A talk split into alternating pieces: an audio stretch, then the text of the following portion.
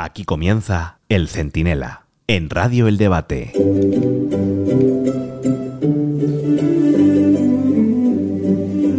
¿Debe reunirse Alberto Núñez Feijóo o el PP con los diputados de Junts o incluso con el propio Puigdemont? ¿Tiene sentido que se cabree el dirigente popular catalán Alejandro Fernández?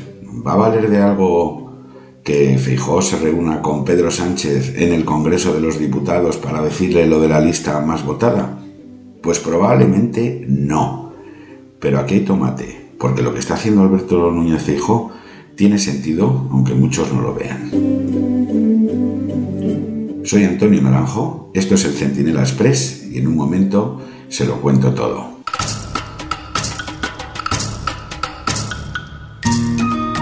Claro, ya están los más cafeteros diciendo, pero vamos a ver, Alberto, Albertito, ¿qué haces? Solo vas a blanquear a Puigdemont, vas a cabrear a los nuestros en Cataluña. ¿Para qué insistes con el PNV si se han vuelto perroflautas y todas estas cosas, no? Pero si se paran ustedes a pensarlo un momento, tiene todo el sentido. Verán, la jugada es la siguiente. Pedro Sánchez no está jugando solo a su investidura, que es algo con lo que cuenta. Bueno, contaba desde el primer momento hasta que se chocó de bruces con la realidad. Fíjense si contaba con ello, que hasta se enfadó con el rey cuando el rey le encargó la investidura a Alberto Núñez Feijóo, que es algo que hizo ante la imposibilidad del propio Pedro Sánchez de decirle mira don Felipe o mira Felipe, porque este no creo que le llame don. Tengo aquí yo 176 diputados cerrados y son estos, estos y estos. Como eso no ocurrió, al rey no le quedó más remedio que decírselo al que tenía el mayor número de apoyos para poner en marcha al menos el reloj de la legislatura y si nadie lograba luego los apoyos suficientes, pues poder convocar elecciones generales de nuevo que se celebrarían el 14 de enero. Bien, entonces, ¿para qué todo este salado, Alberto? ¿Para qué todo este salado, Feijó? Pues miren, esta es la cosa. Tiene mucho sentido, porque Pedro Sánchez les decía, no está jugando solo a su investidura, lo que está jugando es hacerse eterno, hacerse endémico, como si fuese una pandemia, pero además una pandemia que no se pasa nunca. Y la jugada es muy sencilla. Por un lado, yo pacto lo que sea y con quien sea, aunque sea impresentable, tanto las personas y los partidos con los que pacto, como las cosas que negocio.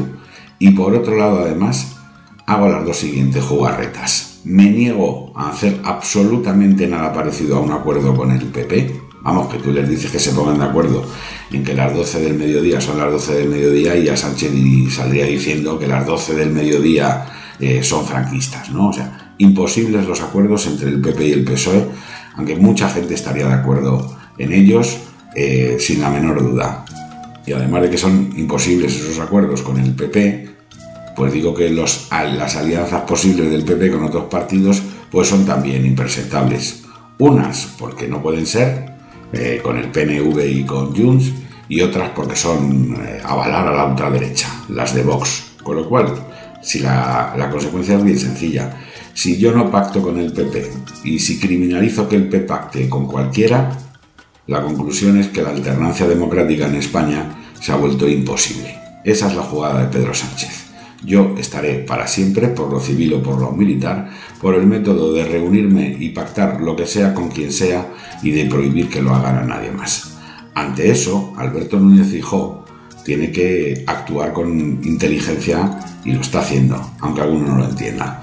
Porque si al final Pedro Sánchez no les puede dar los que les quiere dar a los nacionalistas y vamos a un escenario de repetición de elecciones generales, el PNV y Junts se darán cuenta de que su nicho electoral se ha reducido por ser la muleta del PSOE, que a su vez está intervenido por Bildu y Esquerra, que son los dos grandes enemigos de los partidos nacionalistas conservadores. Y si tú no vas a conseguir el referéndum y vas a conseguir la independencia, ponerte ahí de báculo, ¿no? De bacín, de orinal, de Sánchez solo ha servido para que en Cataluña gobierne Esquerra Republicana y en el País Vasco esté a punto de hacerlo Bildu. Porque que nadie lo dude, si a Bildu le dan los números sumándose con el PSOE, el PSOE se unirá a Bildu para que Arnaldo Tegui sea el Endacari. Entonces, aunque ahora Junts y el PNV tengan que disimular y utilizar eso de no, yo con Vox a ningún lado, a la derecha, son partidos conservadores y son partidos que tuvieron en su origen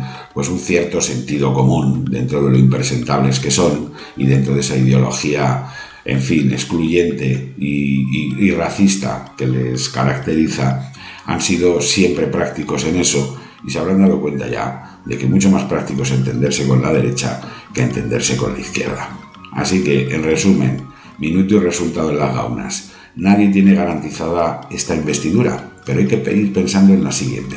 Y en la siguiente, si se pincha un poco de verdad el globo nacionalista, resucitado e inflado en exclusiva por Pedro Sánchez, que lo único que ha hecho es eso, cuando ya Bildu no era nada, ETA no era nada y el separatismo catalán estaba en la cárcel o estaba huido, le ha, le ha en fin, le ha hecho el boca a boca, o el, sí, vamos a dejarlo en el boca a boca porque nos podrían salir otras palabras peores de otras partes anatómicas que también ha puesto Sánchez en la negociación. Bien, pues en ese minuto y resultado es, si se pincha ese globo nacionalista, el PP no puede quedarse encerrado en su propia burbuja y tiene que intentar esperar a que ahí dentro, en el nacionalismo, en esa cosa horrorosa que lleva dando la nota muchos años, vuelva un poquito de cordura.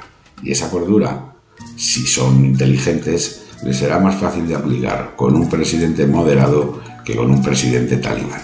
Así que aunque ahora no entienda a nadie, esto tiene sentido. Estamos en una partida de ajedrez, aunque algunos solo sepan boxear en el barro.